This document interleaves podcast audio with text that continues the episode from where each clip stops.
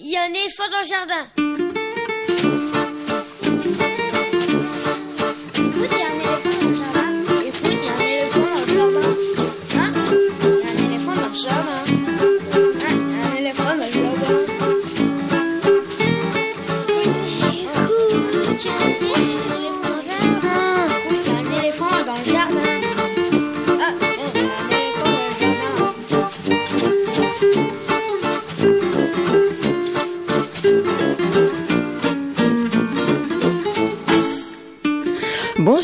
Véronique Soulet au micro pour l'actualité culturelle des enfants petits et grands en Ile-de-France.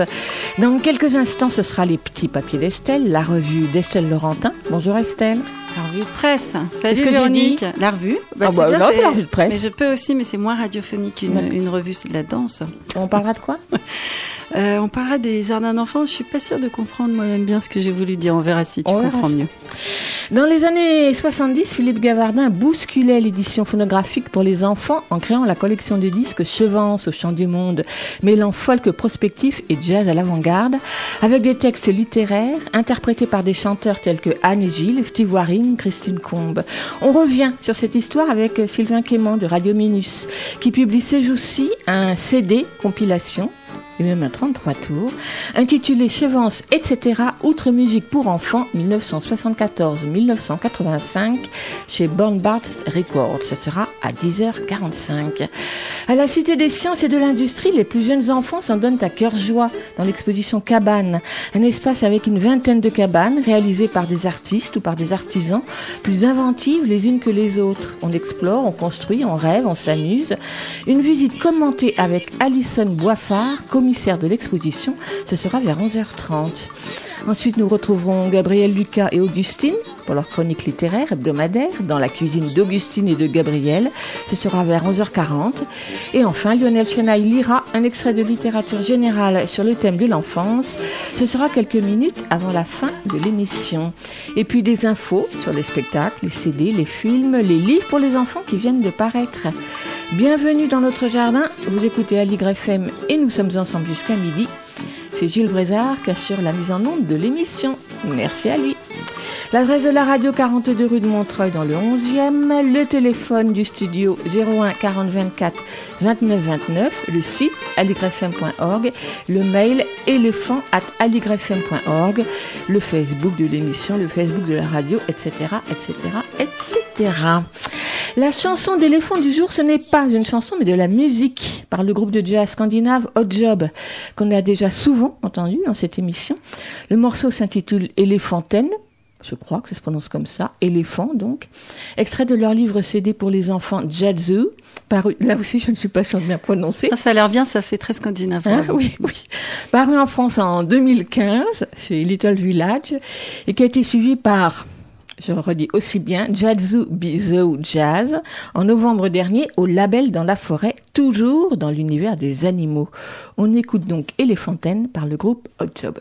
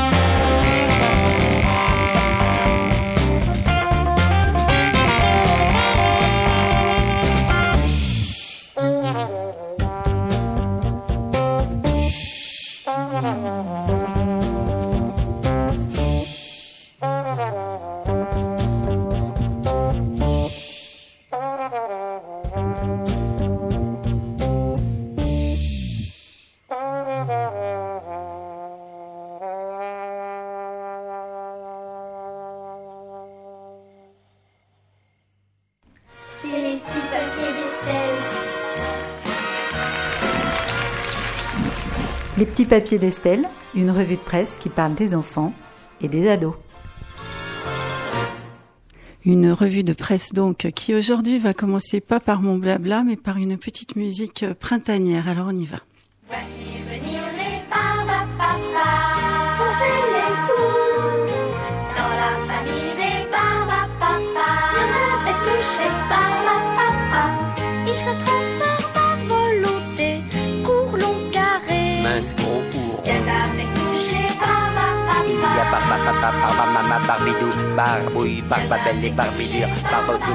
Ah, je l'aurais bien laissé en entier, hein. c'est mignon quand même. Pourquoi donc vous faire écouter Barba Papa ce matin?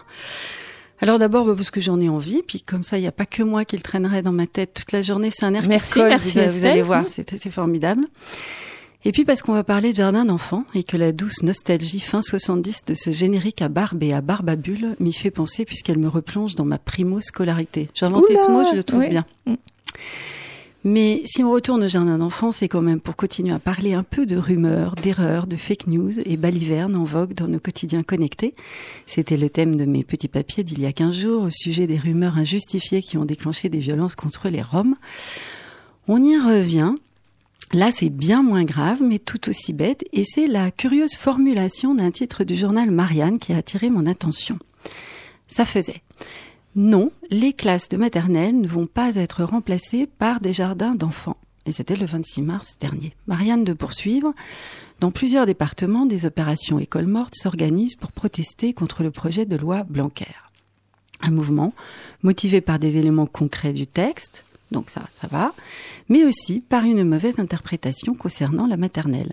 Ce que nous dit l'article, c'est que circulaient des tracts non signés sur un danger de disparition des écoles maternelles. Alors, je précise que ce qui suit n'enlève rien à d'autres sujets de protestation contre cette loi, hein, mais simplement sur cet aspect un poil marginal, il y a eu un cafouillis bizarre. Et c'est pas sûr que ça serve qui que ce soit, ce genre de parasitage de l'info, donc je continue.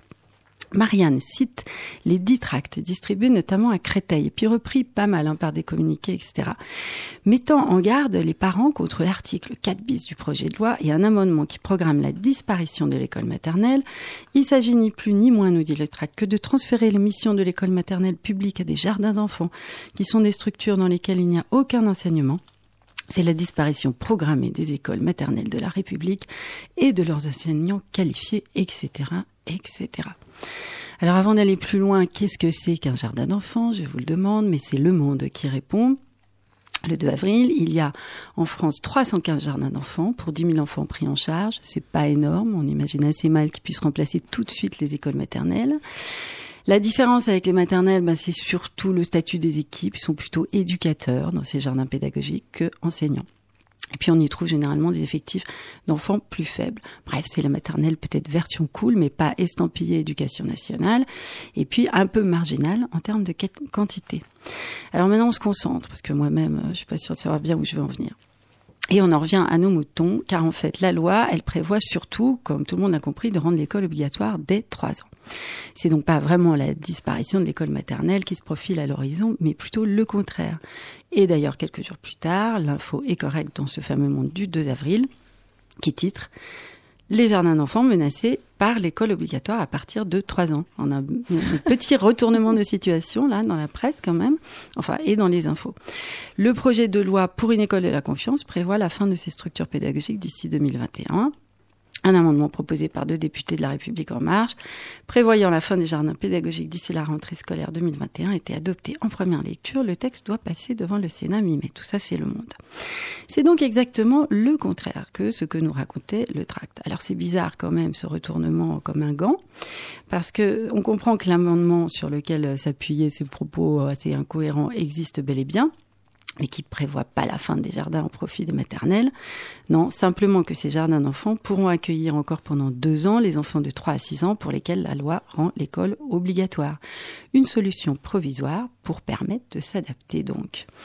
Alors, je vous rassure, les protestations contre la loi continuent. On a juste recalé le sujet, c'est plus contre l'ouverture de jardins d'enfants au détriment des maternelles, mais contre leur fermeture. On lit ça dans le Parisien d'hier Paris, mobilisation générale pour sauver les jardins d'enfants, condamnés par la réforme Blanquer, ces petites structures à taille humaine et au personnel spécialisé dans la petite enfance se battent pour leur maintien. Bon, alors puisqu'on est en maternelle, on va y rester.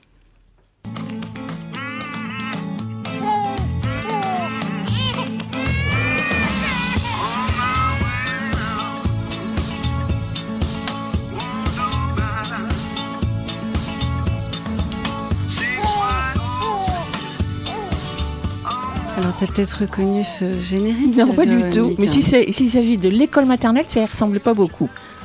Alors, c'est celui de la maison des Ah. maternelles sur France 5, la fameuse euh, émission qui a 18 ans, je crois, à peu près.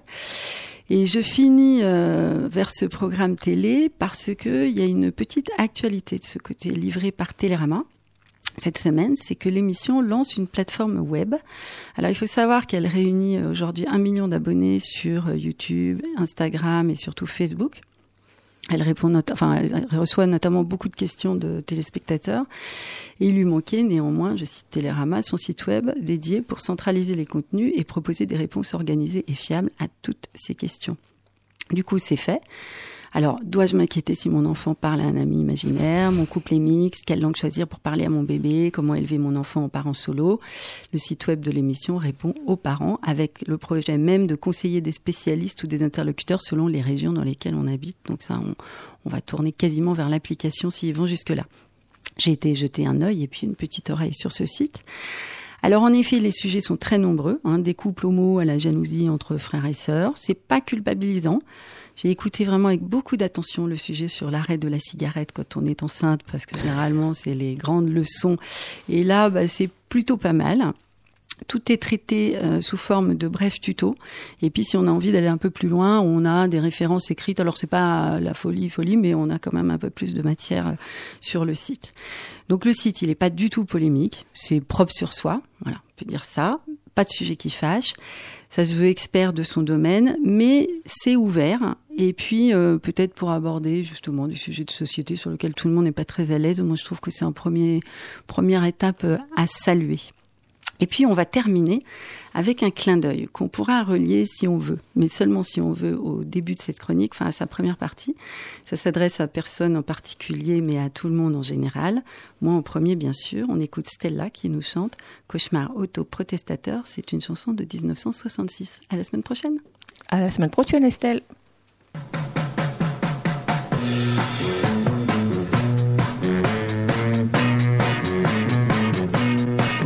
Je proteste. Je ne sais pas contre quoi. Je proteste. Ne me demandez pas pourquoi. Je proteste pour le Vietnam, pour Cuba ou pour Hong Kong. Je suis la prêtresse du protest song. Je proteste quand on marche sur les pieds. Ça me fait mal, ça m'empêche de protester. Je suis pour les viettes, contre les Kongs. Et les Kongs, c'est parce qu'il manque, je suis la prêtresse du protest song. Je proteste contre ceux qui ne protestent pas. Tous les jours, proteste à tour de bras. Je proteste toute l'année, sauf pendant les congés payés. Je suis la prêtresse du protest song. Je proteste, même quand il n'y a pas de quoi. Je proteste, ça devient plus fort que moi. Contre le pape, contre le roi, contre les autres ou contre moi. La route est longue pour la prêtresse du protest sans.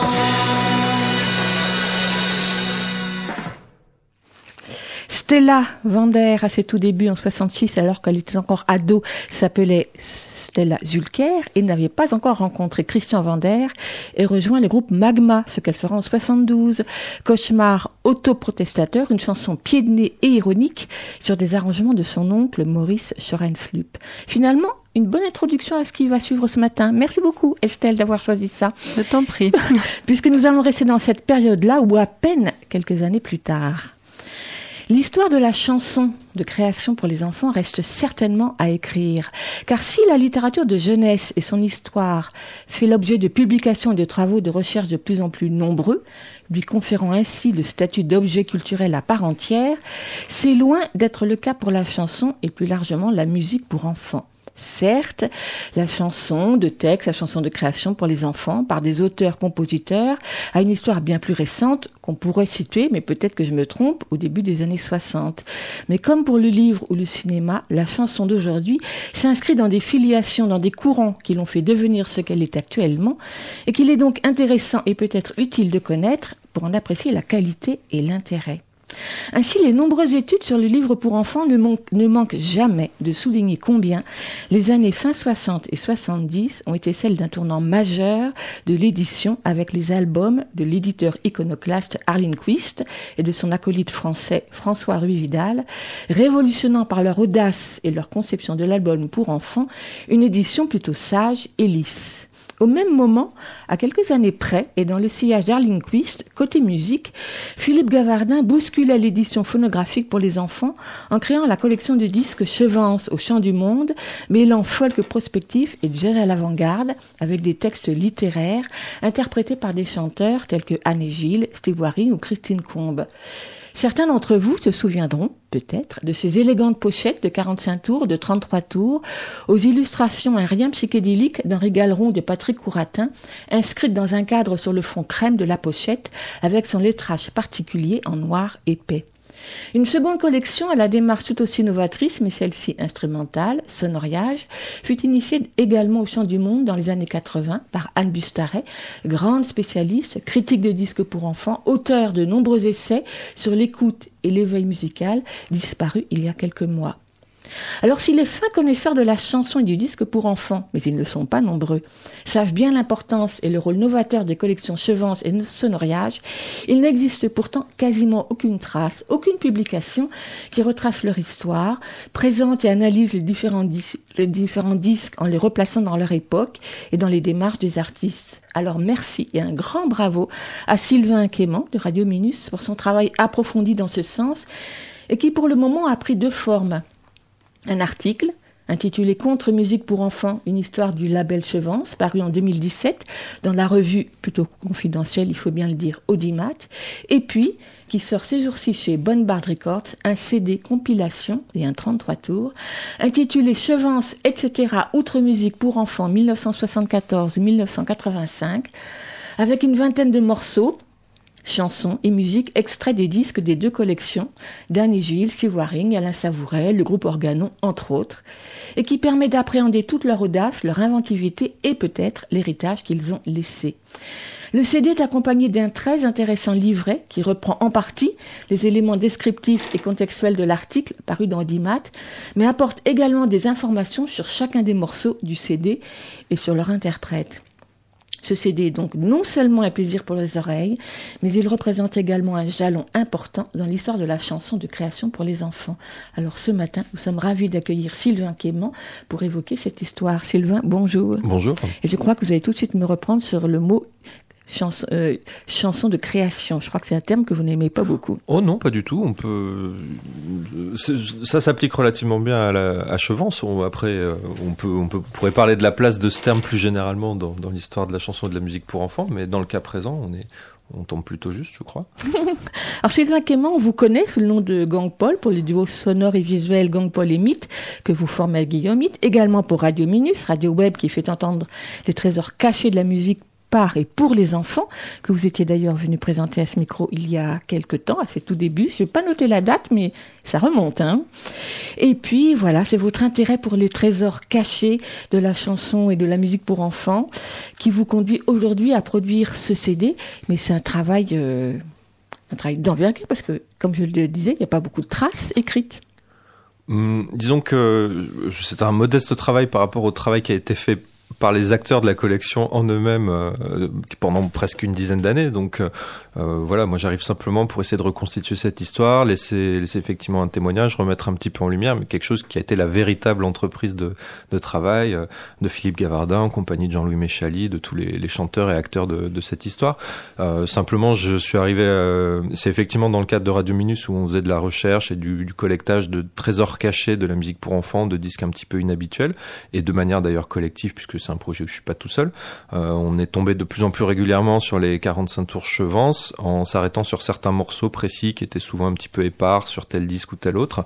Et on a eu l'impression à un moment donné qu'il y avait effectivement, euh, d'une part, euh, nécessité à raconter l'histoire de, de, ce travail et de cette collection en allant euh, rencontrer les, ben, ceux qui étaient encore euh, vivants de, de, de, cette histoire et pour voir ce qu'ils avaient à nous en dire. Donc ça a été l'objet de l'article qui est paru effectivement dans la revue Audimat dans un premier temps, sachant qu'il n'y avait pas de documentation, très peu encore accessible, euh, voilà, sur leurs intentions, qu'est-ce qu'ils avaient exactement voulu faire dans, dans, dans ce contexte-là d'une production euh, jeunesse.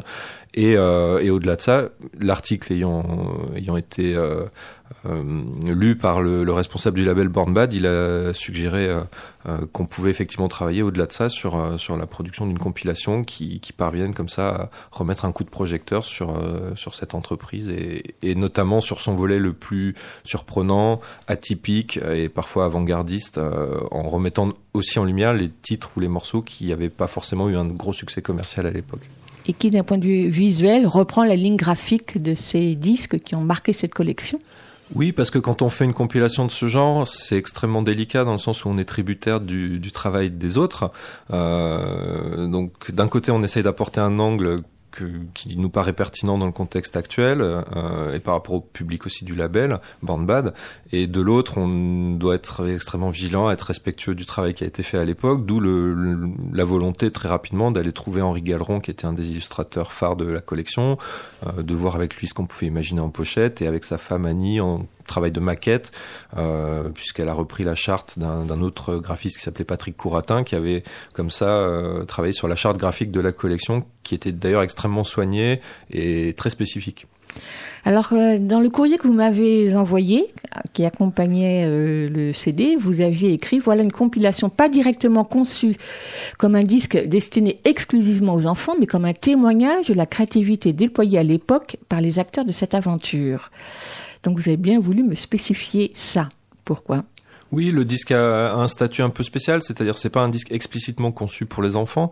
Euh, c'est un disque en forme, je vais paraphraser, mais c'est effectivement un disque euh, qui vise à témoigner du d'un pro, enfin d'un projet, d'une collection, d'une entreprise particulière, d'une équipe comme ça qui à un moment donné a une une forme de créativité assez flamboyante à mon avis, euh, qui, qui méritait comme ça d'être d'être répertoriée, archivée. Euh, euh, même s'il y a eu déjà quelques traces, voilà, on, on se rend compte en aujourd'hui 2019 que ça valait le coup peut-être de refaire une anthologie qui, qui remette euh, le coup de projecteur là-dessus. Et elle s'adresse en revanche à tous, elle est tout public dans le sens où c'est sans doute un disque que les parents peuvent acheter, écouter avec leurs enfants aussi. Et ça rejoint d'ailleurs une certaine volonté de, Philippe Gavardin à l'époque, je crois, de ce que j'ai lu d'après quelques interviews, de ne pas cloisonner et de, promouvoir aussi une forme de médiation entre entre l'adulte et l'enfant, euh, dans le sens où cette collection était à la fois une collection de disques pour enfants, mais également et tout autant à destination des adultes et avec des œuvres parfois ambitieuses qui, pouvaient servir de, matière à des échanges entre, entre adultes, enfants, euh, du point de vue des auditeurs. Alors on va écouter une première euh, chanson, c'est celle de Christine Combe. Alors j'aimerais que vous la présentiez. Oui, Christine Combe, euh, c'est une actrice euh, suisse installée euh, à Paris, qui est arrivée en France, donc je crois au début des années 70. J'espère que je dis pas de bêtises, mmh. et qui s'est retrouvée comme ça, qui a rencontré, je crois, Jean-Louis Méchalier à l'époque, qui et qui a rejoint cette équipe, cette petite équipe de, de gens qui qui gravitaient autour de Philippe Gavardin. Il, elle a été impliquée dans cette structure sur laquelle j'ai plus d'informations maintenant, qui s'appelle le groupe Organon, qui était une structure liée à Patrick Morelli, un acteur de l'époque, en lien lui-même avec Monique Morelli une chanteuse dont, vous vous souvenez sans doute, et euh, qui produisait des spectacles. Donc, euh, elle avait, à la base, c'était une actrice qui, qui, qui, chantait aussi, qui avait, je crois, un certain intérêt pour des formes de, de de chants euh, comme Kurt Weill ou d'autres choses euh, similaires en lien avec le théâtre et, et donc le morceau des Antifabes qu'on va écouter maintenant il est assez représentatif d'une certaine part de la collection Chevance qui, qui travaille sur ce que Jean-Louis Méchalier appelait des arrangements cellulaires. C'est-à-dire euh, des choses qui, qui fonctionnent par strates, euh, par couches superposées où des modules différents évoluent. Donc on est sur des arrangements très très particuliers, très représentatifs, je crois, de l'ensemble de la collection, sachant que euh, ce disque a été fait par Jean-Louis Méchali, qui est un batteur de free jazz en lien avec le Coelmec Ensemble, et aussi par un, un arrangeur qui s'appelle Jacques Cassard, euh, que j'ai pu rencontrer récemment, euh, assez tardivement, à l'occasion de la sortie du disque, et qui a lui beaucoup travaillé dans le domaine de la musique de spectacle.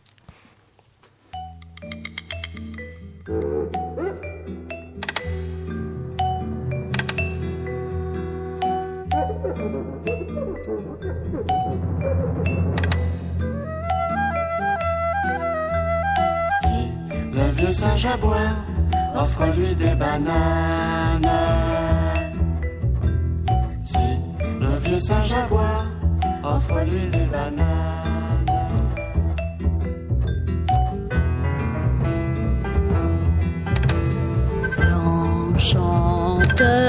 Merlin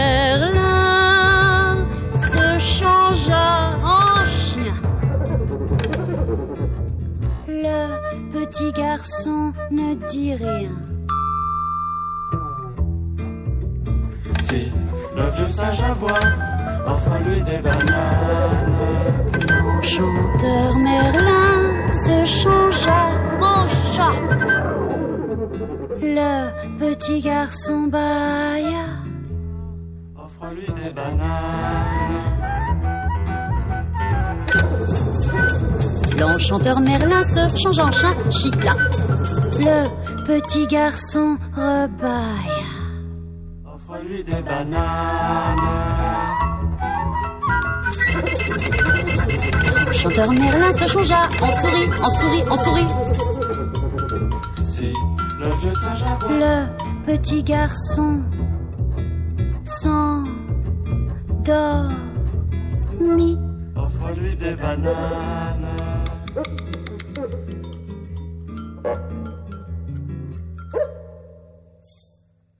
Moralité. Il n'y a plus d'enfants. Transformation de Christine Combe, cet extrait donc de Chevance, etc. Outre musique pour enfants, 1974-1985, une compilation anthologique qui sort ces jours-ci chez Born Bart Records, élaborée par Sylvain Quément. Alors avant qu'on l'écoute, euh, Sylvain Quément, vous avez annoncé plein de noms. Alors je veux bien qu'on resitue toutes ces personnes, à commencer par euh, Philippe Gavardin, donc qui a lancé cette collection. Alors effectivement, euh, Philippe Gavarda a donc, je crois, euh, commencé à lancer cette idée au- dans la, première moitié des années 70. Euh, il n'était pas encore directeur de collection chez Champ du Monde, donc Chevance était une entité à part. Et de ce que m'en a raconté donc Jean-Louis Méchali, qui était lui batteur au sein du Coelmec Ensemble, ils ont commencé à faire des réunions informelles pour discuter un petit peu de ce qu'ils pourraient faire dans ce contexte de, de la production de disques pour enfants, de musique pour enfants. Euh, donc il y avait des réunions, c'était aussi la une petite bande souvent de musiciens liés au label Sarava, qui était le label de Pierre Barou, euh, qui était un label de chansons françaises assez connu. On connaît Pierre Barou pour le, la bande originale d'un homme, une femme de Claude Lelouch, entre autres, et qui a monté donc son label suite au succès du, morceau euh, euh, de la bande originale du film. Donc c'était un peu des équipes qui parisiennes qui gravitaient, qui se rencontraient avec des gens plutôt liés à l'avant-garde. Et Philippe Gavardin, il avait un pied dans, disons, dans le cabaret Rive Gauche, la chanson, la chanson Rive Gauche, et de l'autre dans les milieux comme ça d'avant-garde, apparemment toujours très ouvert, toujours très à l'écoute de, des nouvelles formes et de ce qui pouvait se faire à, à l'époque. Euh, en parallèle à ça, donc, il existait visiblement euh, cette structure qui s'appelait le groupe Organon, qui, qui travaillait sur des musiques de spectacle. Euh, et, euh, et tout ça a fait un peu euh, synergie, semble-t-il, pour aboutir au premier titre de la collection. euh. Alors progressivement, c'est difficile souvent de reconstituer la chronologie. Je crois que le premier disque était un disque d'Anne Gilles, qui n'était pas un disque pour enfants, qui était un disque autour du poète, du poète Pablo Neruda, euh, qui a eu très vite un prix Charles Cros, et je crois que c'est la première référence. Donc il- estampillé Chevance, qui n'était donc pas initialement un disque pour enfants, mais euh, une retranscription d'une musique de spectacle. Après quoi, il me semble qu'ils ont lancé peut-être les, je crois que c'est les chantefables, les chantefleurs, d'après des textes de Robert Desnos, qui étaient donc deux 45 tours pour enfants et qui ont eu un, assez gros succès, peut-être qui ont été primés d'eux-mêmes. Euh, donc Anne et Gilles étaient typiquement des chanteurs, euh, des chanteurs euh, qui évoluaient dans les cabarets de la Contrescarpe à l'époque, un duo. Et, euh, Et ce qui est intéressant sur les chantefab chantefleurs, c'est que les équipes de musiciens, eux, venaient plutôt de cette veine euh, euh, free jazz, avant-gardiste, proche du label Sarava. Donc on a parlé de Jean-Louis Méchali, qui avait un groupe qui s'appelait le Coelmec Ensemble. Il y a d'ailleurs un disque du Coelmec qui est sorti aussi chez Chevance.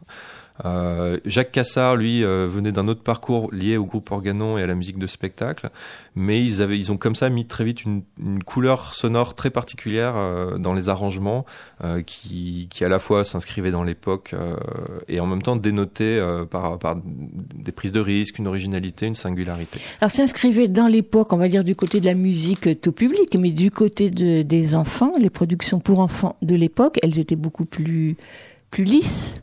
Oui, parce que je pense que clairement ils ont, il y avait une volonté de se démarquer du, du tout venant de la production. Euh, il y avait, tout n'était pas lisse dans la production pour enfants du tout, mais la force de Chevance, c'est d'avoir euh, d'avoir constitué en quelque sorte une collection avec une ligne directrice très forte. C'est-à-dire, il y avait des tas de choses intéressantes dans la musique pour enfants, des trésors cachés, mais qui étaient plus des des choses au coup par coup, des, des réussites, euh, parfois un titre dans une collection qui se démarquait, parfois euh, un peu au, gré des, musiciens impliqués, des, heureux hasards de la production, j'allais dire. Chez Chevance, ce qui se passe, c'est que il y, a une- il y a une volonté de constituer une collection avec une ligne directrice très forte. Donc, ils partent sur des textes littéraires, ils travaillent avec les équipes d'illustrateurs, donc de Harling Quist, l'éditeur. On voit qu'il y a des goûts euh, similaires, en intérêt pour le, surréalisme, la poésie surréaliste, un- une certaine forme peut-être de psychédélisme qui baignait euh, l'époque, disons. Et, euh, il donne comme ça une, euh, il y a une volonté de faire des disques thématiques souvent avec euh, avec un concept fort pour chaque sortie différente. Donc il travaille euh, comme ça. Il y a, des disques, euh, euh, enfin, euh, ah, il y a voilà, il y a des fabliers, il y a des euh, euh, il y a des bestiaires, il y a des livres euh, autour, autour du principe du livre de cuisine. Il y a, il y a comme ça, il y a, le, conte musical du Petit Poussé qui arrive un peu pour couronner le- l'ensemble, qui est un- un- une espèce d'œuvre monolithique euh, un petit peu à part. Mais il y a comme ça sur chaque disque une ligne conceptuelle très forte. Il y a une, une- une- un soin apporté à la fabrication aussi euh, euh, très particulier, c'est-à-dire que ça soit en termes d'enregistrement, de qualité de prise de son. Il travaille chez Acousti, c'est extrêmement soigné.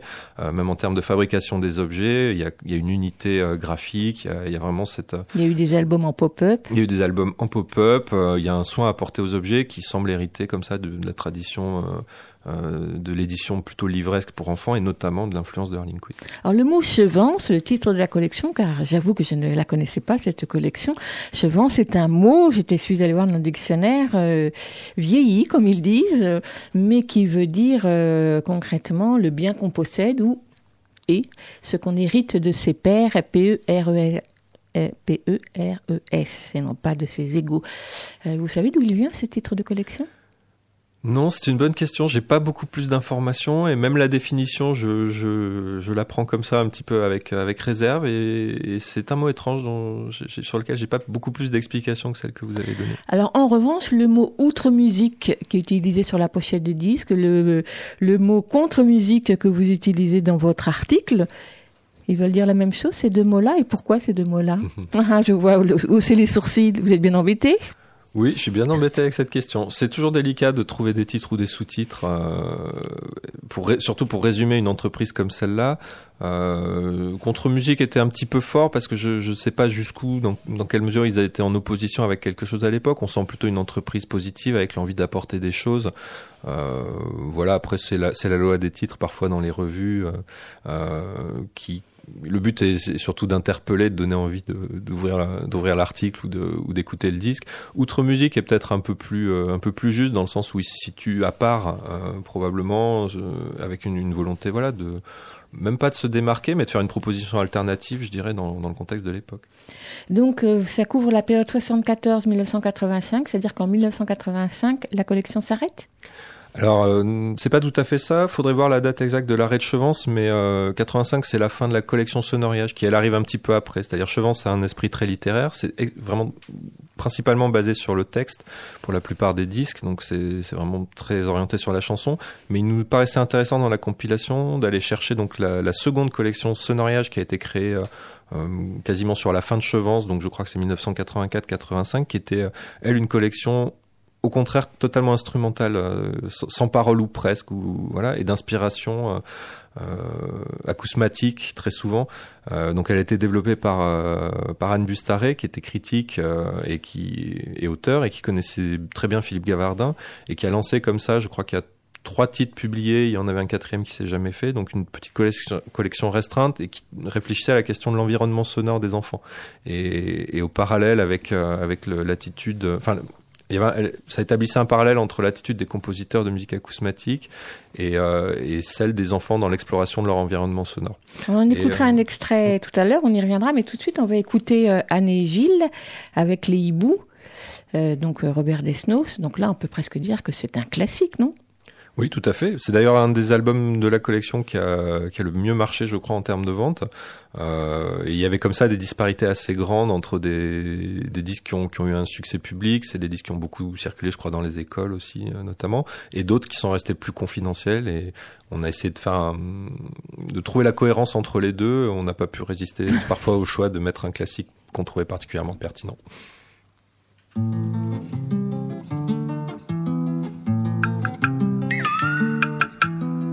Ce sont les mères des hiboux qui désiraient chercher les poupous de leurs enfants, leurs petits choux, en les tenant sur les genoux. Leurs yeux d'or des bijoux, leurs bec est dur comme cailloux. Ils sont doux comme des joujoux, mais oui, ou point de.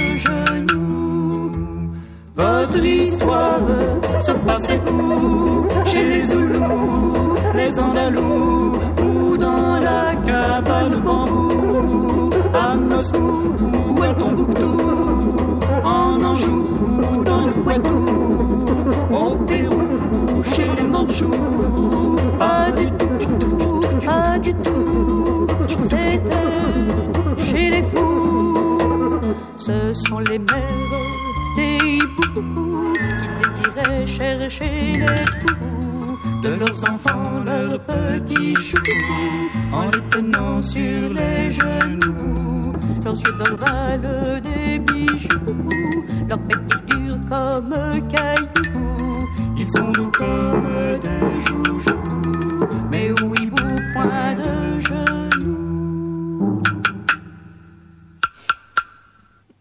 Les hiboux par Anne et Gilles, donc extrait du CD Chevance, etc.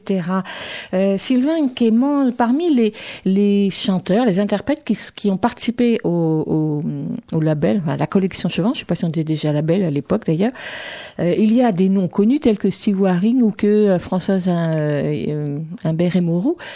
Est-ce qu'ils étaient déjà, est-ce qu'ils chantaient déjà pour les enfants quand ils sont arrivés chez Chevance? Et pourquoi sont-ils allés chez Chevance? Alors il y a des histoires différentes et différemment intéressantes. Euh, le cas d'Humbert Moreau, c'est qu'ils avaient une grande pratique de spectacle euh, dans les années 70 où ils ont beaucoup tourné avec, euh, je crois, la fête de la forêt notamment à l'époque, qui était leur spectacle.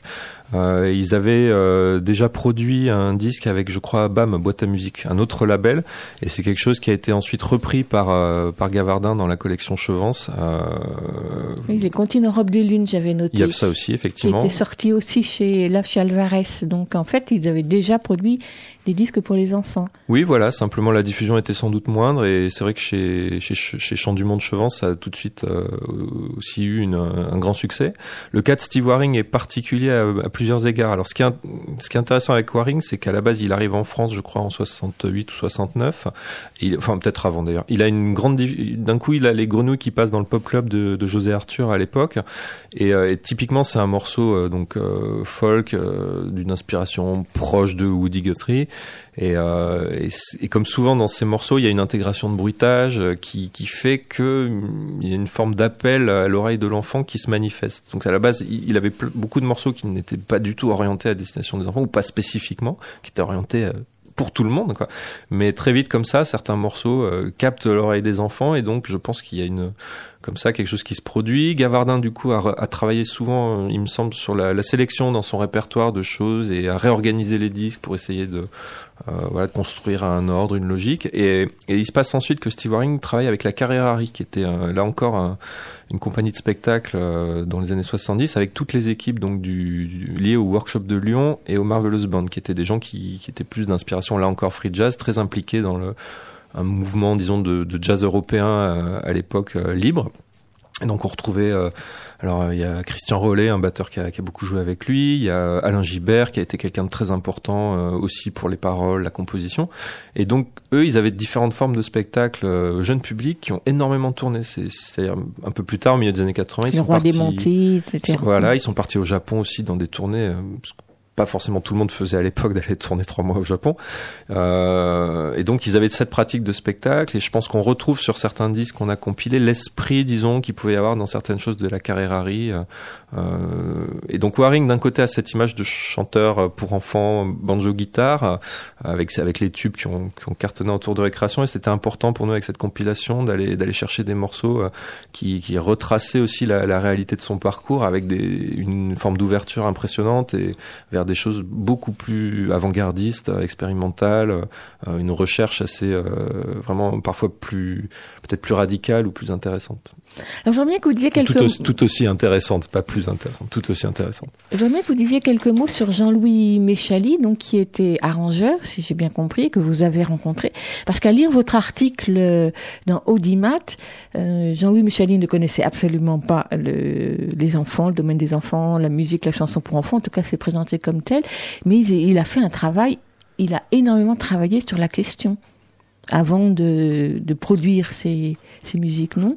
Oui, je serais peut-être pas aussi radical parce que simplement peut-être qu'il n'avait pas de pratique spécifique. En tout cas, c'était pas quelqu'un qui évoluait spécifiquement sur ce terrain-là. Effectivement le Coel Mec Ensemble, c'était un, groupe de free jazz euh, typique, enfin euh, important à l'époque, euh, disons, qui évoluait plutôt du côté de chez Sarava et et, euh, et, avec une musique euh, qui, qui, qui, du point de vue esthétique, était effectivement très éloignée de ce qui se passait dans la production jeunesse à l'époque. Mais j'ai eu l'impression qu'il s'était beaucoup intéressé à la façon dont les enfants percevaient la musique, le rapport au corps, au corporel, aux sensations chez les enfants, sur la question de, de faire une musique qui ne soit pas seulement illustrative ou qui ne soit surtout pas illustrative, mais qui, qui, qui joue beaucoup plus sur les sens. Oui, alors il y a deux choses, c'est-à-dire d'une part, il s'est beaucoup impliqué, je crois, au-delà de l'arrangement même, sur la, la, conception de certains disques, sur, euh, euh, il a beaucoup vraiment travaillé au, coude à coude avec Philippe Gavardin pour réfléchir sur tout le plan conceptuel à, ce que pouvait être la collection. Euh, et ensuite, il a aussi mené toute une réflexion musicale dont on esquissait tout à l'heure, c'est-à-dire euh, quel type de musique on souhaite proposer, effectivement, comment comment on crée un, par exemple un, un arrangement qui ne soit pas un accompagnement, comment, euh, par rapport à des formes de composition euh, parfois classiques, guitare-voix, créer des, des, décalages, créer de la surprise. Euh, il travaillait notamment avec, avec Antoine Duhamel avant de, avant de travailler. Il était assistant d'Antoine Duhamel, euh, je crois, à la fin des années 60, début 70. Et donc, il avait aussi cette culture voilà, d'une forme de forme d'écriture euh, euh, savante qui, qui, crée aussi au final qu'il a il a amené tout ça dans le domaine des arrangements de la collection Chevance euh, avec donc Jacques Cassard en parallèle ils ont travaillé à deux et en, arrivant à comme ça aboutir à des formes très spécifiques euh, dans le domaine de la production jeunesse. Revenons-en à la collection Sonoriage que vous évoquiez tout à l'heure avec Anne Bustarek qui l'a menée. Donc vous dites qu'il y avait eu trois titres qui ont, ont paru dans cette collection, c'est pas beaucoup. Non, parce que la collection était, très particulière. Il y a eu donc les musiques de table, euh, les musiques, euh, pardon, de Jean-François Gaël avec euh, Bernard Bachet qui était le, sculpteur sonore qui fabriquait les instruments, ce qu'on appelle le cristal Bachet et d'autres instruments. il y a eu le volume musique en bande qui était donc avec Alain Savouret, un compositeur acousmatique. Il y a eu les musiques sur la place avec, je crois, Renaud Gagneux qui, qui travaillait sur les carillons. et je crois que la collection s'est arrêtée là. Et donc là, tout de suite, on va écouter euh, ben Jean-François Gaël, justement.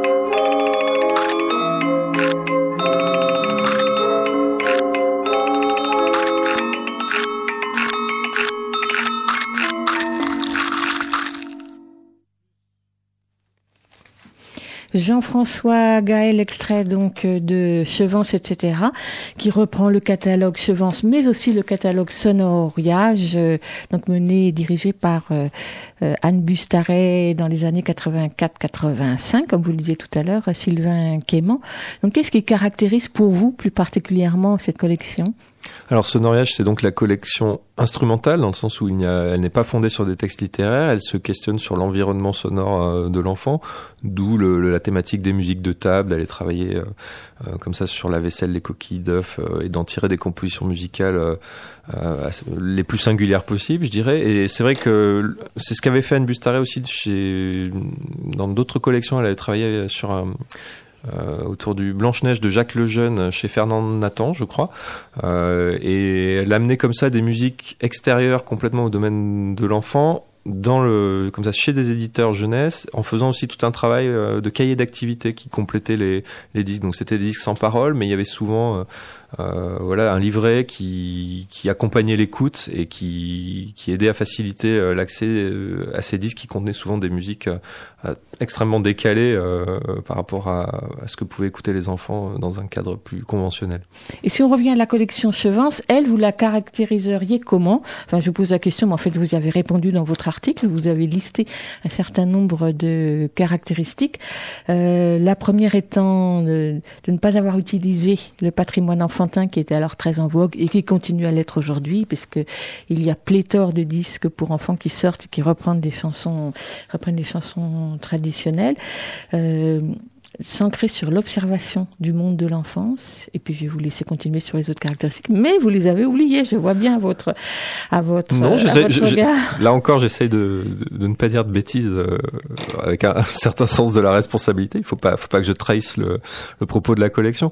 Euh, et alors, effectivement, il y a, il y a peu de recours au, au patrimoine folklorique. Il y a une exception, c'est c'est la série des Berceuses du Monde qui a été, euh, d'ailleurs, le 33 tours est chez Chant du Monde, pas directement Chevance, mais il y a quelques 45 tours. Et Avec Colette Magny Avec Colette Magny, par exemple. Donc c'est l'exception, mais c'est vrai qu'en dehors de ça, il n'y a pas un recours euh, très très poussé euh, au répertoire folklorique. Euh, Il y a le fait de ne pas avoir recours aux enfants pour chanter, venir chanter sur les disques. Ou de- il s'agit vraiment de disques d'adultes qui s'adressent à des enfants.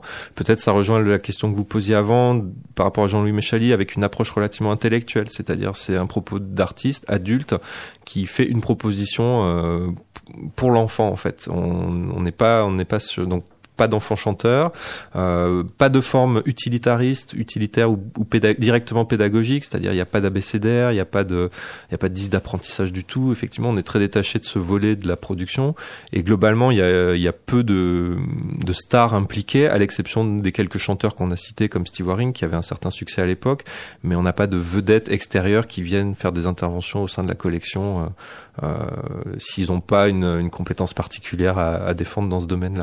Et puis ce que vous avez dans l'article qui m'a frappé quand vous parliez des visées pédagogiques qui n'y sont qui, qui sont absentes, c'est qu'effectivement on n'incite pas les enfants à chanter avec les interprètes sur le CD, mais aussi les thématiques qui sont abordées ne sont pas celles qu'on peut retrouver habituellement dans les CD pour, ou dans les disques pour les plus jeunes, à visée euh, éducative sur le sur euh, l'éveil corporel, euh, sur le bien manger, euh, euh, bien dormir, etc. Oui, c'est-à-dire, c'est pas que c'est pas présent, c'est que c'est pas explicite ou direct. Je pense que c'était de ce que j'en ai lu là encore de Philippe Gavardin en interview, c'était euh, l'idée était de faire une proposition artistique la plus forte possible et que, que tous ces éléments-là étaient, étaient finalement euh, annexes ou venaient, venaient de manière logique euh, prolonger l'expérience, euh, l'expérience de l'écoute et l'expérience euh, artistique qu'il souhaitait la plus forte possible. Who that tapping at the window? Who that knocking at the door? Mammy's tapping at the window. Poppy's tapping at the door. Who that tapping at the window? Who that knocking at the door? Mammy's tapping at the window. Poppy's knocking at the door. Who that tapping at the window? Who that knocking at the door? Mammy's tapping at the window. Pappy's knocking at the door.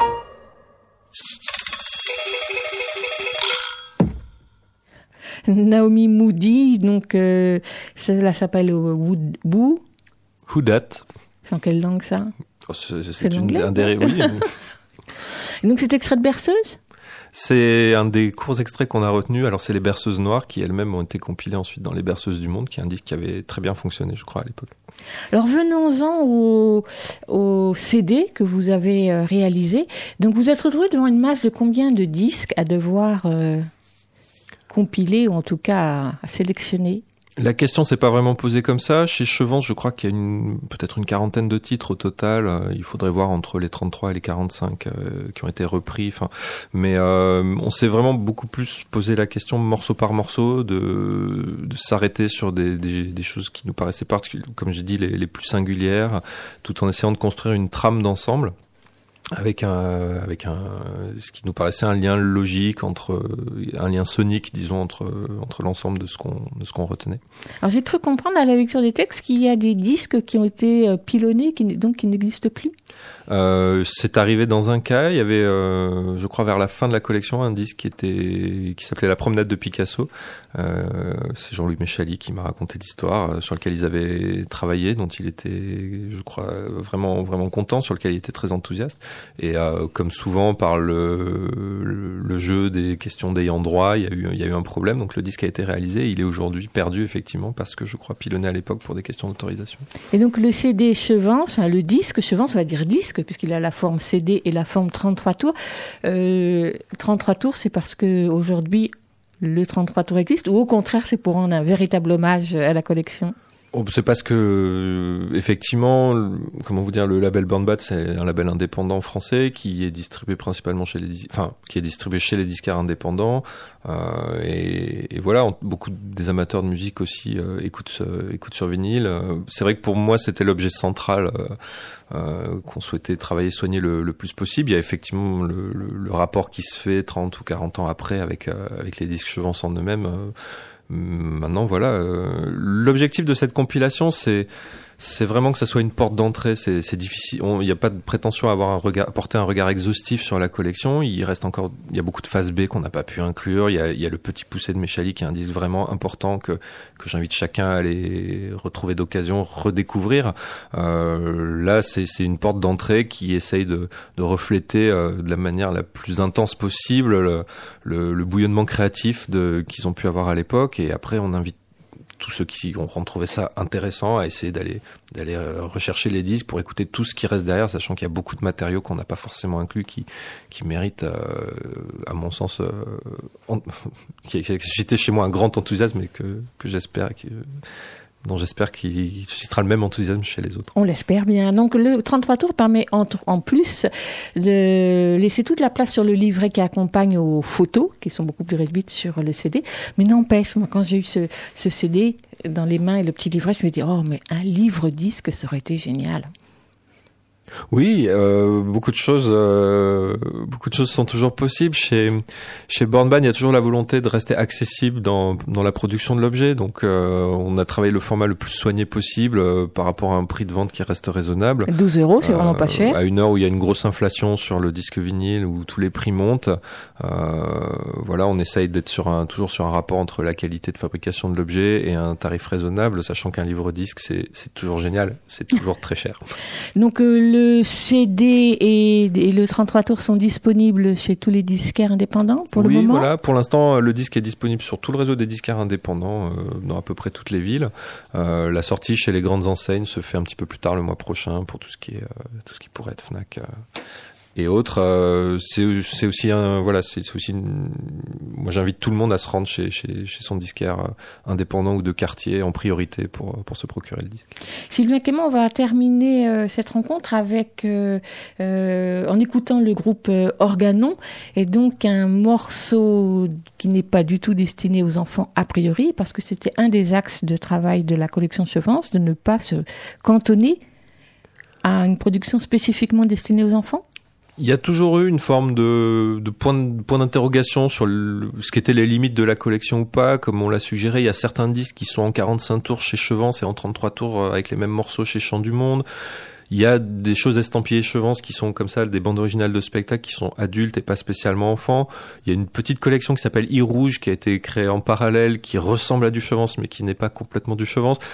Je pense qu'il y avait des, des limites parfois flottantes au gré des, au gré des projets. Ce qui est sûr, c'est que ce qui fait le, lien entre tout ça, je pense, c'est la personne de Philippe Gavardin en tant que producteur qui, qui, qui comme ça, de par son statut, a, a chapeauté un petit peu l'ensemble. Donc nous, c'était intéressant d'aller placer ces quelques morceaux pour adultes parce qu'on voit des, des couleurs sonores, des timbres qui font complètement écho euh, à la collection enfant. Donc même s'ils sont, on, on sent simplement, c'est souvent les mêmes équipes de musiciens, c'est les mêmes studios euh, acoustiques, et on voyait une espèce de, de lien sonore intéressant dans cette idée de refléter comme ça le, la, pluralité de la créativité qu'il pouvait avoir euh, à cette époque, que ça soit sur un disque pour enfants, sur une musique de spectacle, et la cohérence, je pense, euh, dont j'espère qu'elle se lie entre, entre tous ces éléments.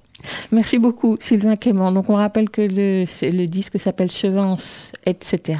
Outre musique pour enfants, 1974-1985, chez Burn Bat Records. Et donc, on peut qu'encourager d'aller l'acheter chez les disquaires indépendants. Merci beaucoup et on se quitte donc avec le groupe Organo. Merci à vous. Merci.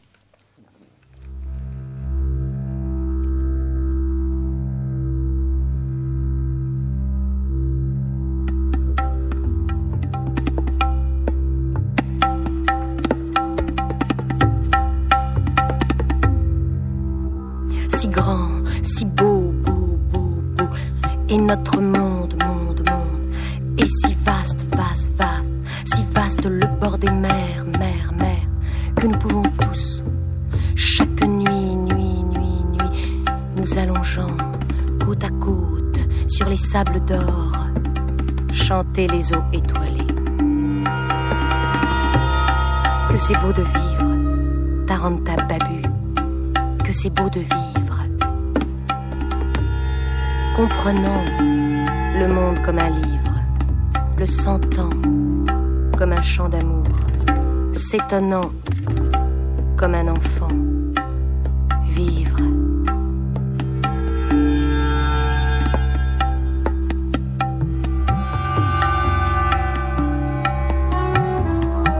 Vivre un à un et tous ensemble comme on tisse une étoffe de soie. Vivre, comme on chante en chœur, un hymne à la joie.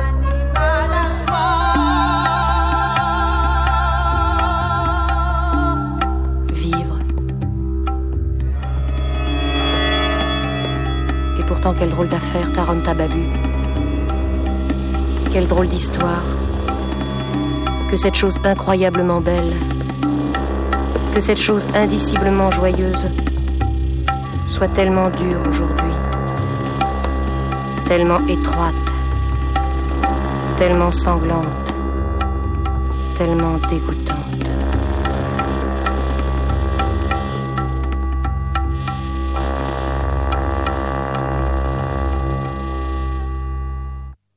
Aligre FM 93.1, écoute, il y a un éléphant dans le jardin. Nous évoquions ici avec Julien Prost, il y a une quinzaine de jours, le nouvel espace de la Cité des Sciences et de l'Industrie consacré aux jeux vidéo l'ILAB, que vous irez peut-être découvrir pendant ces vacances. Mais pour les enfants plus jeunes, la Cité des Sciences et de l'Industrie a inauguré en décembre dernier une exposition, ou plutôt un espace de découverte de pas loin de 700 mètres carrés, à la fois ludique et poétique, qui est assez enthousiasmant. Cabane, c'est le titre de cette exposition, s'inscrit dans le projet de la Cité de la, de la Cité des Sciences et de l'Industrie de valoriser la curiosité des enfants à la base de toute expérimentation scientifique, en leur proposant des expériences qui stimulent l'imaginaire, la créativité, mais aussi le rêve et le jeu, car on apprend aussi en jouant. L'exposition Cabane, ce sont donc une vingtaine de cabanes originales réalisées par des artisans par des artistes. Cabanes faites de nœuds, cabanes pour se faire peur, cabanes de bonbonnes, cabanes à construire, cabanes grottes ou cabanes de plage. Donc une vingtaine de cabanes à explorer ou à inventer pour manipuler ou pour rêver, pour se lever ou pour agir, nouer, déplacer, empiler, ramper, observer, construire, lasser. Ou encore la cabane dite invisible réalisée par l'illustratrice Betty Bone pour laquelle on joue avec des projections d'images à l'aide d'un carton pour découvrir ce qui se trame sur ces murs invisibles. Ou encore la cabane arbre.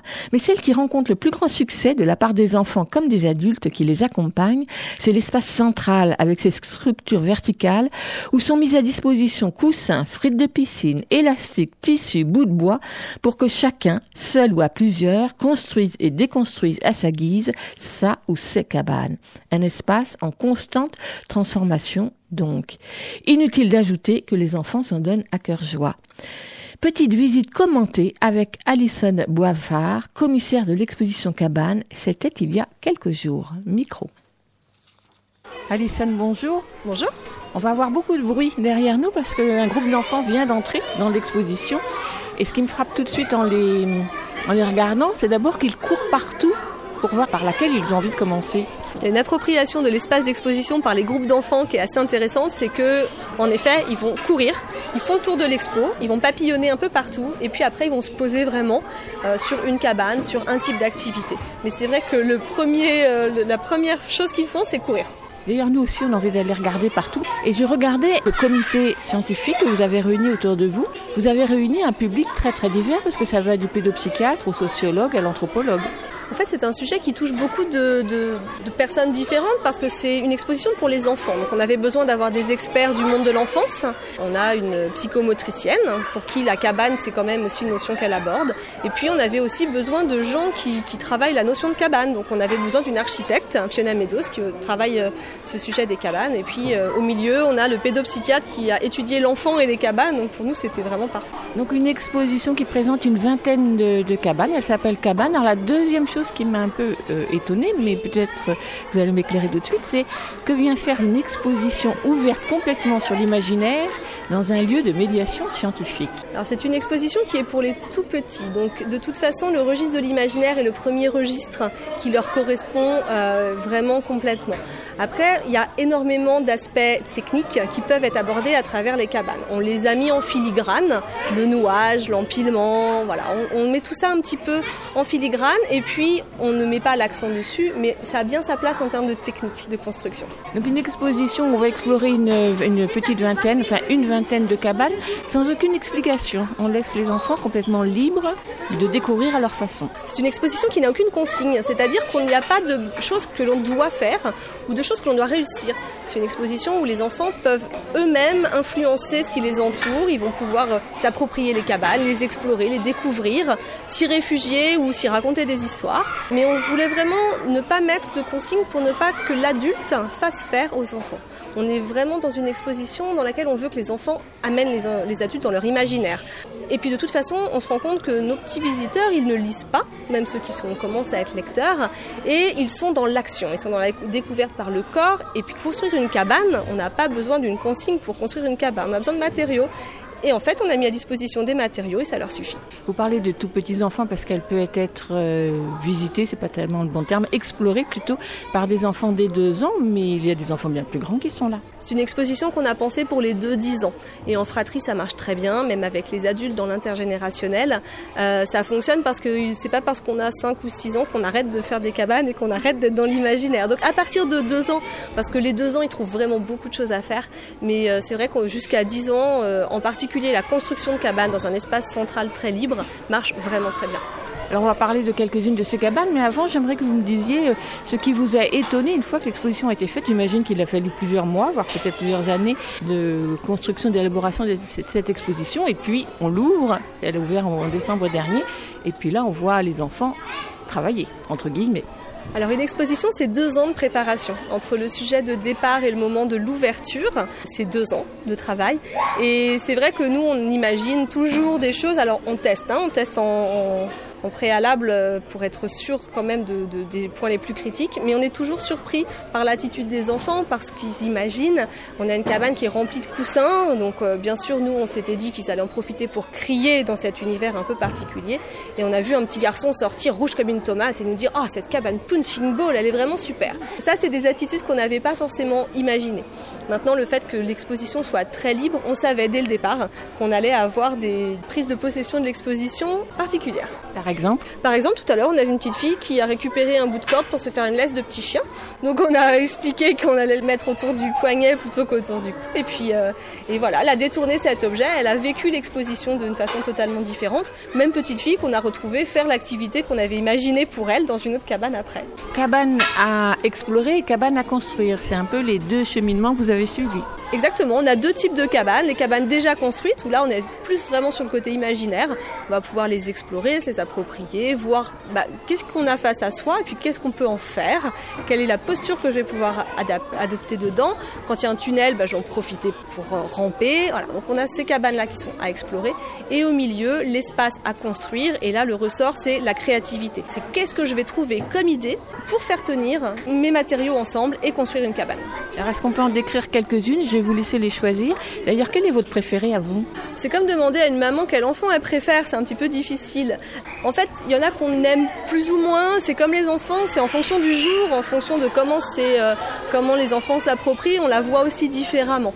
Donc euh, moi j'ai un peu de mal à, trouver une cabane que je préfère.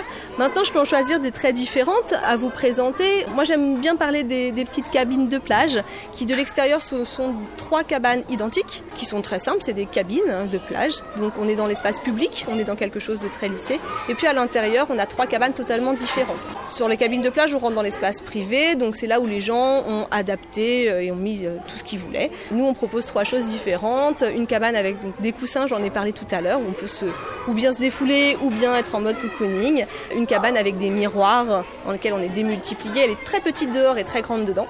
Et puis euh, une cabane qui va être une cabane à musique.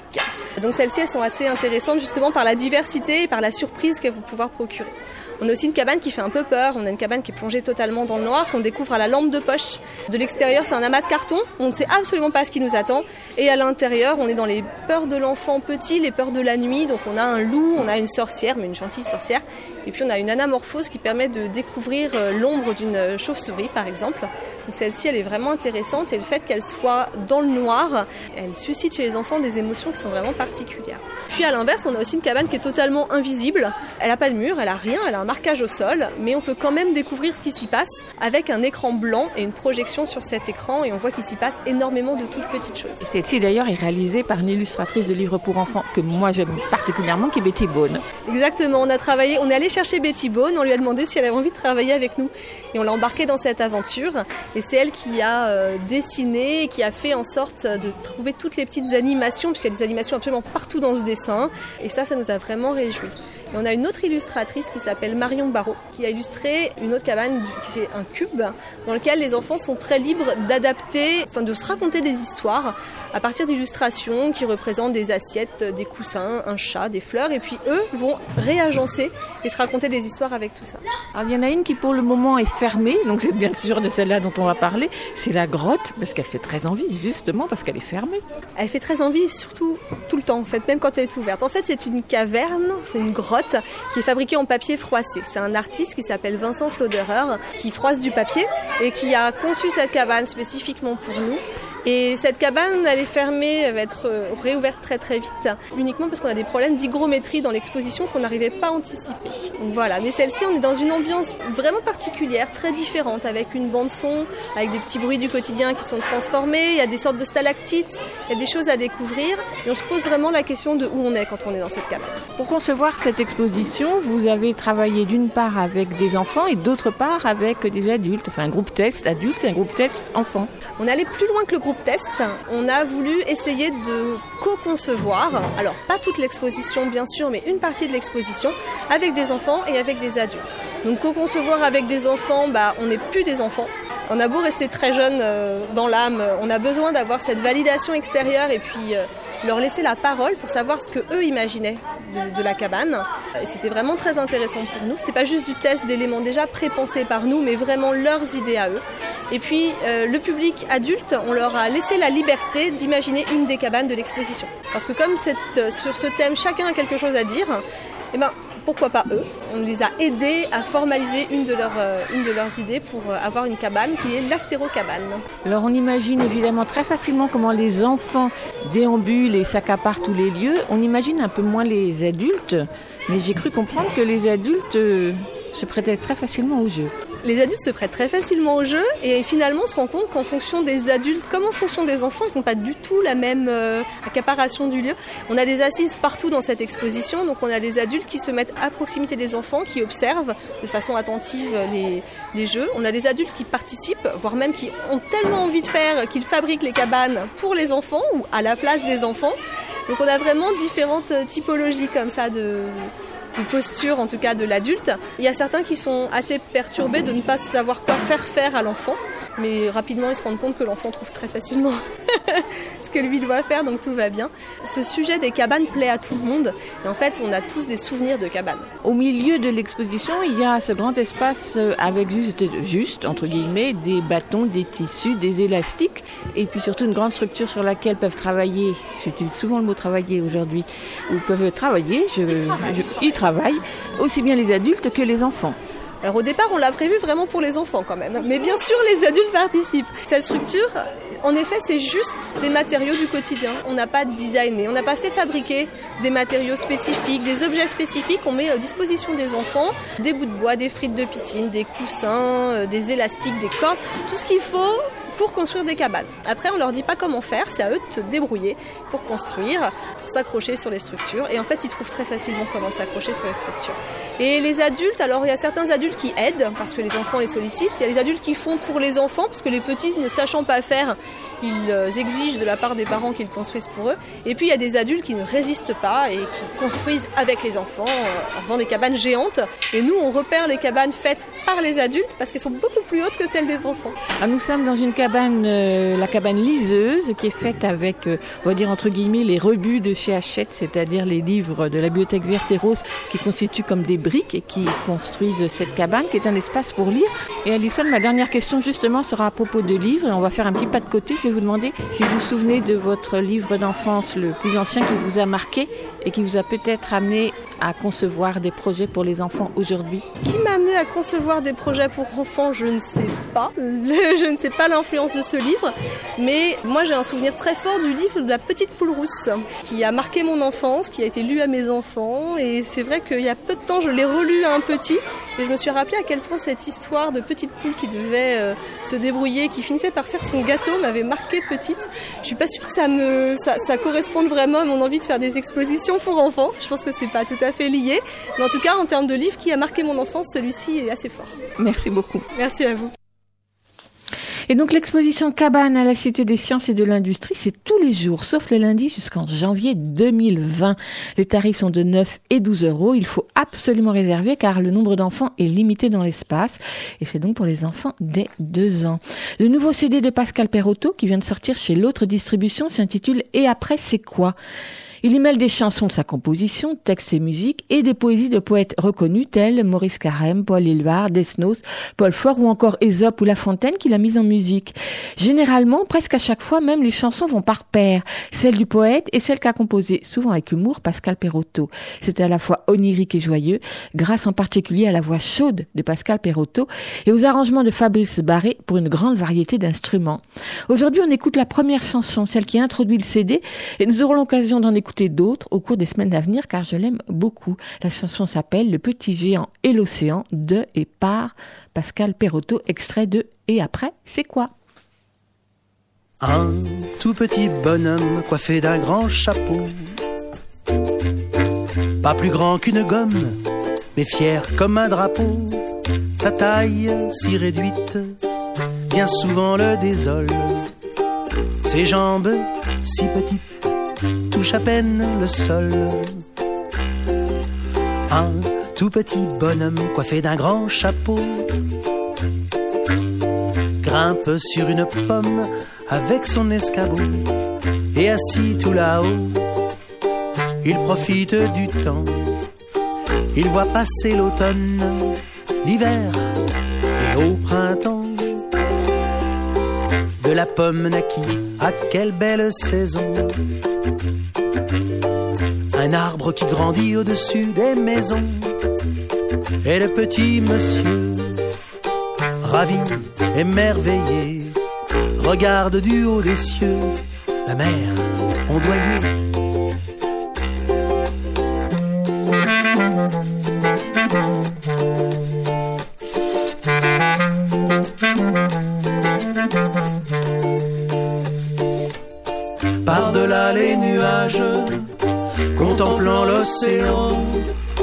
Le petit personnage est devenu géant.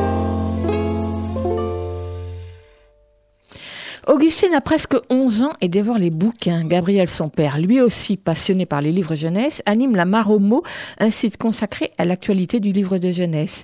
Il adore également faire la cuisine et c'est d'ailleurs dans la cuisine qu'Augustine et Gabriel aiment se retrouver pour parler de leur lecture. Depuis le début du printemps, ils nous en font profiter.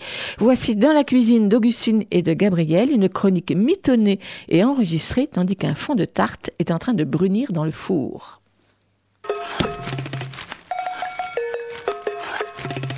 Dans la cuisine d'Augustine. Et de Gabriel. Qu'est-ce que tu lis? Je suis en train de, de lire Princesse ma belle parce qu'en fait j'ai mis un- une pâte à tarte dans le four. Je suis en train d'abord cuire la pâte et en attendant là, je suis, euh, j'ai encore quelques temps. Alors je suis en train de passer le temps à relire Princesse ma belle parce que j'ai beaucoup aimé. C'est c'est un album, tu vois. C'est de qui? Marc Dagneau. Tu sais, c'est lui qui avait fait. euh, On avait beaucoup entendu parler de lui pour l'histoire de tout sa poêle. Et c'est lui qui avait fait aussi Ruby Tête Haute. Ah, j'ai lu euh, Robbie Tête Haute, il est très bien. Ouais, chez les éléphants. Tu vois, c'est un album, mais il y a beaucoup de textes, comme tu peux voir. Il y a des pages entières de textes. Euh, Mais c'est quand même richement illustré. Et c'est l'histoire d'une d'une petite princesse qui arrive dans un, dans un royaume, le royaume des mille félicités. Et en fait, très vite, les... le roi et la reine vont s'apercevoir qu'il y a un problème avec l'enfant, c'est qu'elle est aveugle. Alors ils vont lui offrir un, un bouffon, trognon de bouffon, qui va s'occuper d'elle. Mais comme ils aiment beaucoup euh, s'amuser tous les deux et se moquer de, de certaines personnes, euh, il va y avoir vite des ennemis et qui et vont faire en sorte qu'ils soient séparés. C'est assez, assez difficile à expliquer comme histoire parce que c'est très très riche. Euh, là, je te raconte vraiment les toutes premières pages, mais il se passe vraiment plein de choses dans l'histoire. C'est un conte euh, assez long, assez complet. Enfin, c'est une- vraiment une, une histoire riche, quoi, vraiment. Moi, ce que j'ai beaucoup aimé, c'est l'écriture de Marc Dagneau, euh, les énumérations qui sont, par exemple, le début. Le jour où vint au monde la princesse Mabel, juste après la grande chasse d'automne, une immense joie éclaira le royaume des mille félicités. La radieuse reine Rose, le roi Yann dit le magnifique, Prosper le premier chambellan, Gazette la première dame de compagnie, Trognon le bouffon, l'ensemble de la cour, les gardes du palais, Fulbert le maître des chasses, la soldatesque, les artisans, les commerçants, les paysans et même les charbonniers au plus sombre des forêts, tout le monde fit la fête à la petite princesse. Le lendemain, quand Gazette, la première dame de compagnie, découvrit que la petite Mabel était aveugle, le roi Yann, dit le Magnifique, déclara que désormais le royaume se nommerait le royaume des mille et une félicités. Cela consola un peu la radieuse reine Rose, laissa de marbre Prosper, le premier chambellan, et fit rire Trognon le bouffon. La cour s'interrogea, cancana, piapiata. Le peuple dit Bah, chacun ses malheurs, et chacun poursuivit son labeur. Il y a vraiment chaque fois les personnages avec leur, euh, leur titre, etc. Et ça fait des répétitions que, à la lecture, c'est vraiment hyper agréable. Et toi, au fait, qu'est-ce que t'as lu aujourd'hui? J'ai lu Zéphyr et l'usine à rêve. Ah, c'est un roman, ça, par contre? Oui. C'est de qui? Sylvain Tristan, chez Gulfstream. Ça parle de quoi L'usine à rêves C'est une, une usine qui fabrique des rêves? C'est un petit garçon qui s'appelle Zéphyr. Son papa a une, une vraie enfance qui rit tout le temps, qui fait des blagues et tout ça, qui est tout le temps joyeux. Et à un moment, il va tomber malade. Et avant de tomber malade, il avait dit à Zéphyr qu'il avait un super pouvoir, c'était de pouvoir rêver. Alors que les adultes ne pouvaient pas rêver normalement. Enfin, ils rêvaient très peu. Et il va tomber malade, il va perdre son âme d'enfance, et du coup, il va plus rêver et tout ça. Et un jour, il va se réveiller, il va entendre des voix, il va trouver des enfants dans la chambre de ses parents qui vont faire quelque chose. Et ils essayent de le faire rêver, mais en fait, ils n'arrivent pas parce que en ce moment, il y a des problèmes. Il travaille à l'usine à rêve, donc. Il y a des problèmes, ils n'arrivent plus à faire hum, rêver les gens. Et grâce à une potion magique qu'un vieil homme va lui donner, il va pouvoir la nuit aller dans l'usine à rêve du coup. Et il va aider euh, à faire un super rêve pour son père. Et j'ai bien aimé cette histoire. Donc c'est un peu fantastique. Oui. C'est drôle. Oui. Mais c'est triste aussi, non? Pas vraiment. Ah bon? Enfin, à la fin, c'est triste. Bah oui, parce que s'il est malade, a une histoire de maladie, tout ça. Pas tant que ça, parce que c'est en fait, c'est juste qu'il est un peu déprimé. On a l'impression qu'il est juste un peu déprimé. D'accord. Il y a des choses que t'as pas aimé La fin. Bon bah me dis pas. Me dis pas. Non, je veux pas savoir. Il y a un passage que t'as aimé? Je lis. Euh, Tiens, lis-moi oui. un passage pour voir. Ah ah ah. C'est là que Binocle entre en jeu, continua Sirius. Grâce à ce centre de contrôle, nous surveillons tous les adultes de la ville. Chaque télévision est directement connectée à l'âme d'un adulte. À chaque pensée positive, un bip retentit et un petit trait lumineux traverse l'écran concerné. Mais attention, une pensée positive ne dure qu'une poignée de secondes. Il faut vite appuyer sur le bouton de la manette pour l'attraper. Cool C'est comme une sorte de jeu vidéo. Je m'amusais. Et que se passe-t-il quand on en capture un? Dès que nous avons attrapé le petit trait lumineux, un dessin représentant la pensée positive apparaît sur l'écran de té- télévision, ajouta Cassiopée. Imaginons qu'un gourmand pense à son plat préféré. Alors, le dessin d'une pizza pourrait, par exemple, s'afficher. Voilà pour la première étape de la conception d'un rêve. Avant de t'expliquer la deuxième, il faut aider la binocle à capturer une pensée positive. Allez, tous au boulot, s'enthousiasma Sirius. On n'était pas sortis de l'auberge, les amis. Ah ouais, ça a l'air bien. Tu le prêtes? Ok. On échange? Oui. Combien de tente aussi ou pas? Oui. Bon, bah on échange.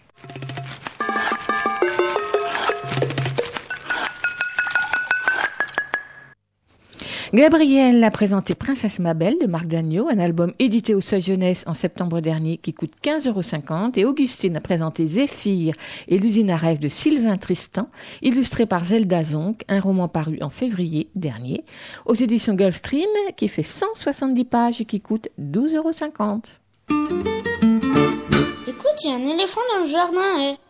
Et c'est avec cette petite virgule que j'accueille Lionel pour la lecture d'un extrait de littérature générale sur le thème de l'enfance. Bonjour Lionel. Bonjour. Alors, euh, tout à fait, oui. Il s'agit aujourd'hui d'une d'une nouveauté, enfin d'un livre qui vient de sortir il y a très peu de temps, il y a un mois, deux mois grand maximum. C'est le livre de Clémentine Autain. Clémentine Autain est une femme politique, députée de Seine-Saint-Denis. Il se trouve que c'est aussi la fille d'un auteur, compositeur, interprète des années, je dirais, fin 70, qui était assez connu à l'époque, qui s'appelait Yvan Dautin. Et euh, elle est également la fille de Dominique Laffin, qui a été une, étoile du cinéma français, une actrice euh, renommée, adulée euh, au début des années 80, pareil, fin 70, mais qui malheureusement euh, est morte très jeune, à 33 ans, je crois, d'une crise cardiaque brutalement. Et pour le moins qu'on puisse dire, c'est que Clémentine Autain a essayé de mettre à distance le fantôme de sa mère pendant 30 ans. Elle avait 12 ans lorsque sa mère est morte, et puis elle a fini par essayer de réfléchir sur son enfance et elle a écrit ce livre qui s'appelle Dites-lui que je t'aime de Clémentine Autain.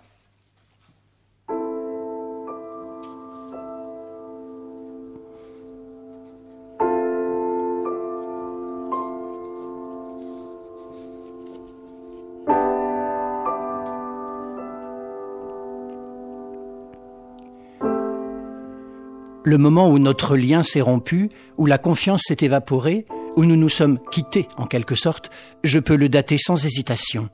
La scène du basculement s'impose avec une certaine évidence. Je dois avoir sept ou huit ans.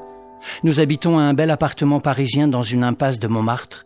Il a été entièrement refait par ton amoureux du moment, un peintre en bâtiment dont j'ai oublié le nom. Il y en a eu tellement, je m'y perds. Mais je n'ai pas oublié le théâtre en bois qu'il avait construit dans ma chambre pour mes pestacles joliment colorés, avec des rabats violets en forme de visage vu de profil et des petits rideaux en feutre rouge.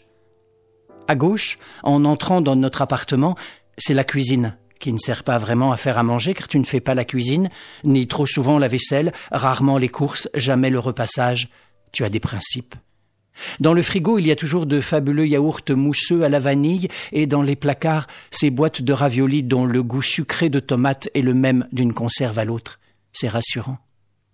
À droite, donnant sur une cour intérieure, c'est le salon où trône une vieille cheminée recouverte de pièces jaunes, de tubes de rouge à lèvres, de photos plus ou moins écornées, de tickets de métro usagés, de paquets de gitanes brunes que tu allumes toute la journée.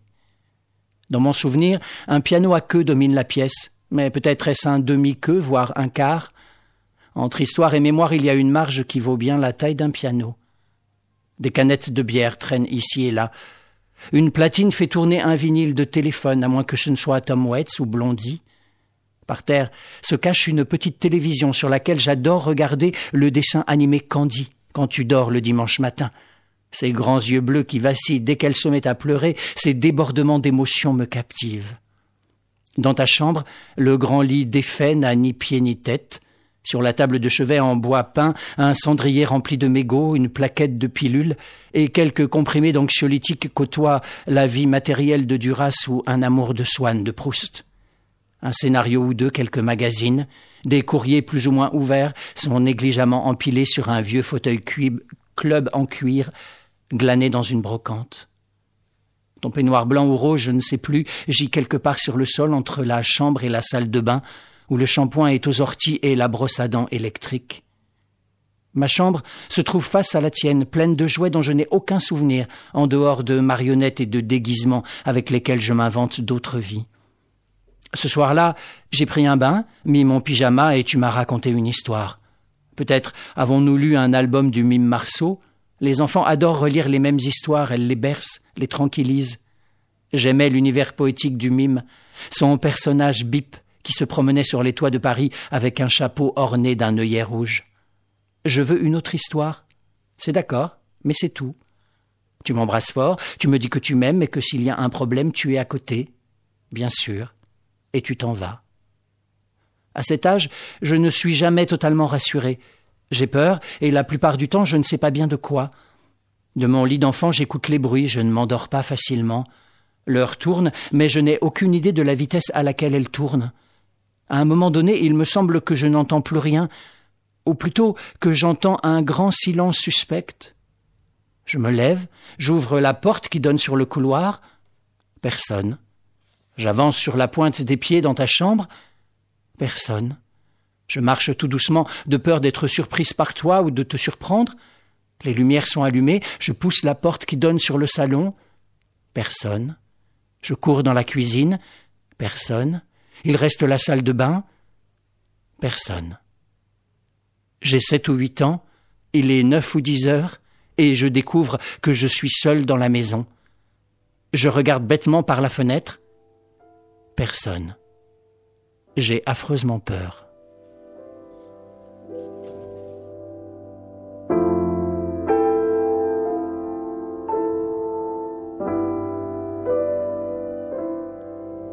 Dites-lui que je l'aime de Clémentine Autin, paru aux éditions Grasset au tout début de l'année 2019. Merci Lionel.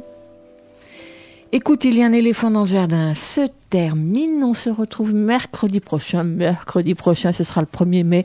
Ce sera surtout, surtout des musiques et des chansons à écouter avant d'aller manifester. On vous souhaite une bonne journée sur les 93.1 d'Aligre FM qui vont laisser la place dans quelques instants à Cause Commune.